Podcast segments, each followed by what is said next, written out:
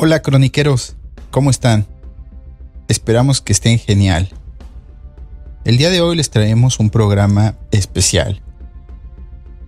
Al parecer han causado mucho revuelo y gran controversia los acontecimientos de los últimos días en los que el general en retiro Salvador Cienfuegos, exsecretario de la Defensa Nacional de México, ha sido detenido en Estados Unidos.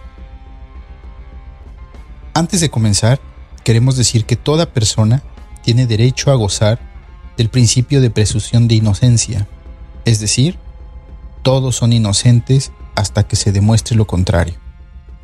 Ante tanta información circulando, acompáñenos a un breve recorrido por los antecedentes e historia de este personaje de la vida militar y política de México. Cienfuegos Cepeda nació en la Ciudad de México el 14 de junio de 1948. Cuando contaba con apenas dos años de edad, su padre, que era un teniente coronel del ejército mexicano, falleció víctima de un infarto.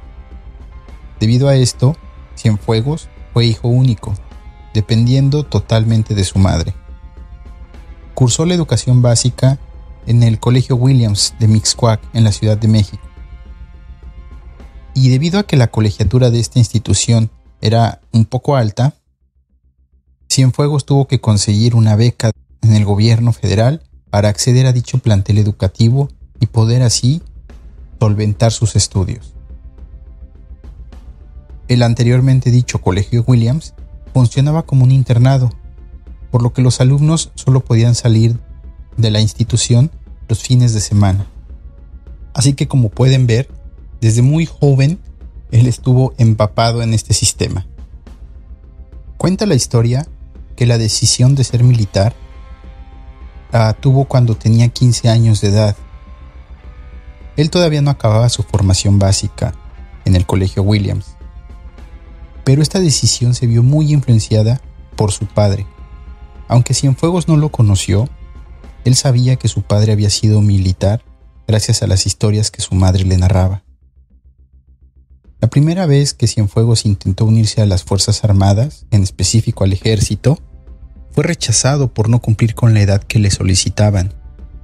Sin embargo, poco tiempo después de su rechazo, él fue a la oficina de reclutamiento donde solicitó una dispensa de edad, la cual obtuvo, y así pudo obtener su entrada al heroico colegio militar. Su fecha de alta en el ejército fue el 23 de enero de 1964. Realizó diferentes estudios como militar, entre ellos en el Colegio de Defensa Nacional, donde obtuvo el grado académico de maestro en Administración Militar para la Seguridad y la Defensa Nacional, así como en la Escuela Superior de Guerra, adquiriendo el carácter de diplomado de Estado Mayor. Alcanzó diferentes reconocimientos y grados, como general de brigada fue director del Heroico Colegio Militar entre 1997 y el año 2000. Como general de división fue comandante de la Quinta Región Militar que comprende Jalisco, Colima, Nayarit, Zacatecas y Aguascalientes, así como también de la Novena Región Militar, por la cual comprende el estado de Guerrero. La primera región militar también estuvo ahí comandándola él, la cual comprende Distrito Federal, Estado de México, Hidalgo y Morelos así como la séptima región militar, Chiapas y Tabasco. Se ha desempeñado como agregado militar en las embajadas de México en Japón y Corea del Sur. También ha participado en muchas visitas diplomáticas en Estados Unidos, Chile, China y Cuba. Desempeñó un sinnúmero de cargos como oficial mayor de la Secretaría de Defensa Nacional, inspector y contralor general del Ejército y Fuerza Aérea, así como el importante cargo de subdirector general del Registro Federal de Armas de Fuego y Control de Explosivos, sin dejar de lado que también fue director del Heroico Colegio Militar y como comandante del cuerpo de cadetes de dicha institución. El 1 de diciembre del año 2018, durante la ceremonia de entrega y recepción de la Secretaría de la Defensa Nacional con motivo del cambio de gobierno, anunció también su retiro. Durante su carrera militar consiguió muchísimas condecoraciones, Algunas de ellas fueron las de Servicios Distinguidos y la Legión de Honor. Salvador Cienfuegos, como ya todos lo saben, fue el secretario de la Defensa Nacional durante el sexenio de Peña Nieto. Y durante ese mandato, lamentablemente, el ejército mexicano se vio envuelto en situaciones muy controversiales, como la desaparición de los normalistas de Ayotzinapa los días 26 y 27 de septiembre de 2014. En específico, Dichas acusaciones señalaban hacia el 27 Batallón de Infantería en Iguala, provocando que aparecieran más acusaciones contra el ejército en ese tiempo, las cuales apuntaban a que en esa zona el ejército permitía el tráfico de armas y drogas. El 30 de junio de 2018, un enfrentamiento en Tlatlaya, Estado de México, donde presuntamente 22 personas murieron abatidas por miembros del ejército. Pero de acuerdo con la Comisión Nacional de los Derechos Humanos, tras un primer enfrentamiento en el que habían muerto siete sicarios, los 15 restantes fueron ejecutados por militares, según la versión de CNDH, en circunstancias que permanecen sin aclararse del todo.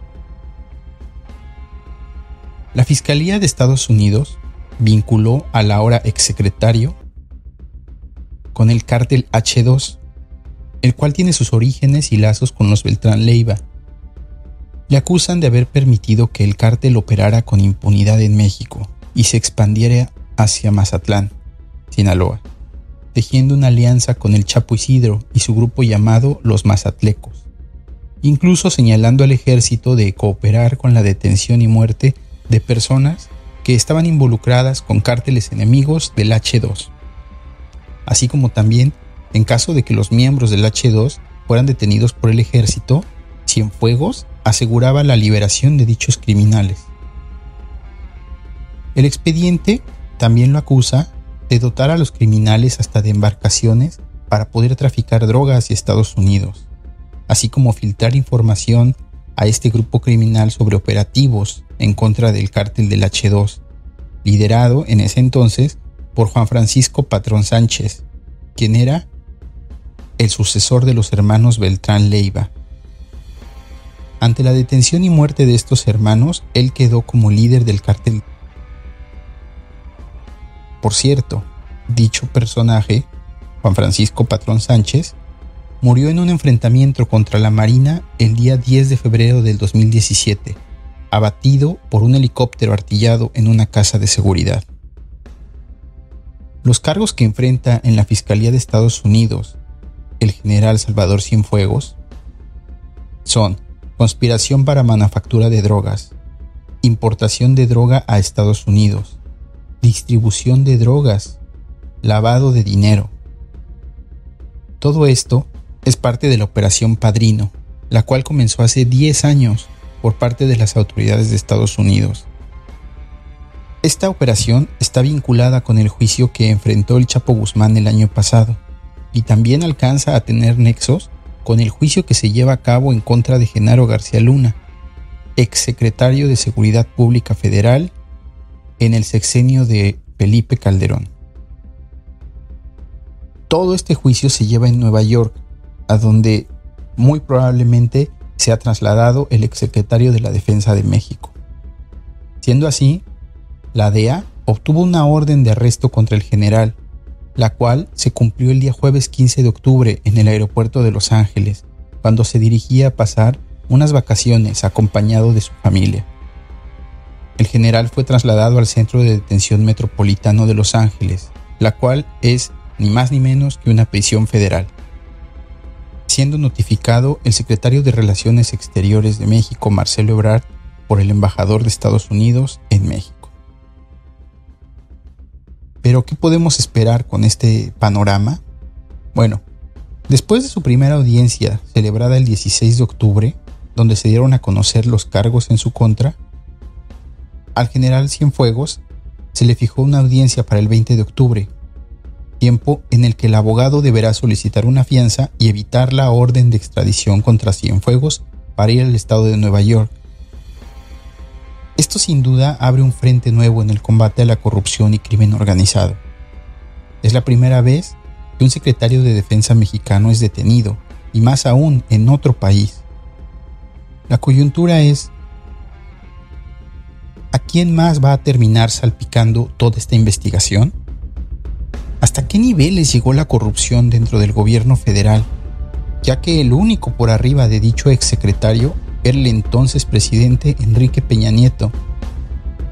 Seguramente el gobierno de Estados Unidos cuenta con mucha información y muy confiable, ya que no se arriesgaría a tensar la relación binacional con un disparo a ciegas, ya que, según diversas fuentes, aparte de toda la evidencia recabada, en Estados Unidos tenían intervenida la línea principal de telefonía móvil de dicho exsecretario. Cabe preguntar, ¿cómo es posible que el propio secretario de la Defensa Nacional se haya permitido ser intervenido en sus comunicaciones? ¿Acaso falló en el sexenio de Peña Nieto el aparato de seguridad nacional, el entonces CISEN? ¿Qué pasa con las medidas de contrainteligencia del Estado mexicano? ¿Y quién más nos puede estar espiando y con qué fines? ¿Vale la pena refundar y reorganizar los cuerpos de inteligencia mexicanos? así como también llevar a cabo una amplia modernización profunda en todos los ámbitos de la seguridad nacional? La respuesta la tendremos en los próximos días, en las próximas semanas, con el desenlace de todo este capítulo que ahora abarca al general Cienfuegos, ya no solo a Genaro García Luna y al Chapo Guzmán. Veamos en qué termina toda esta historia.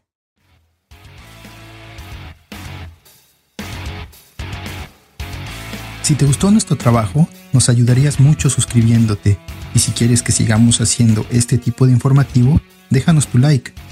Cuéntanos tu historia de guerra en el mail que aparece en pantalla. Síguenos en nuestras redes sociales y activa la campanita de notificaciones para que sepas cuando subamos nuevo contenido. Cambio y fuera.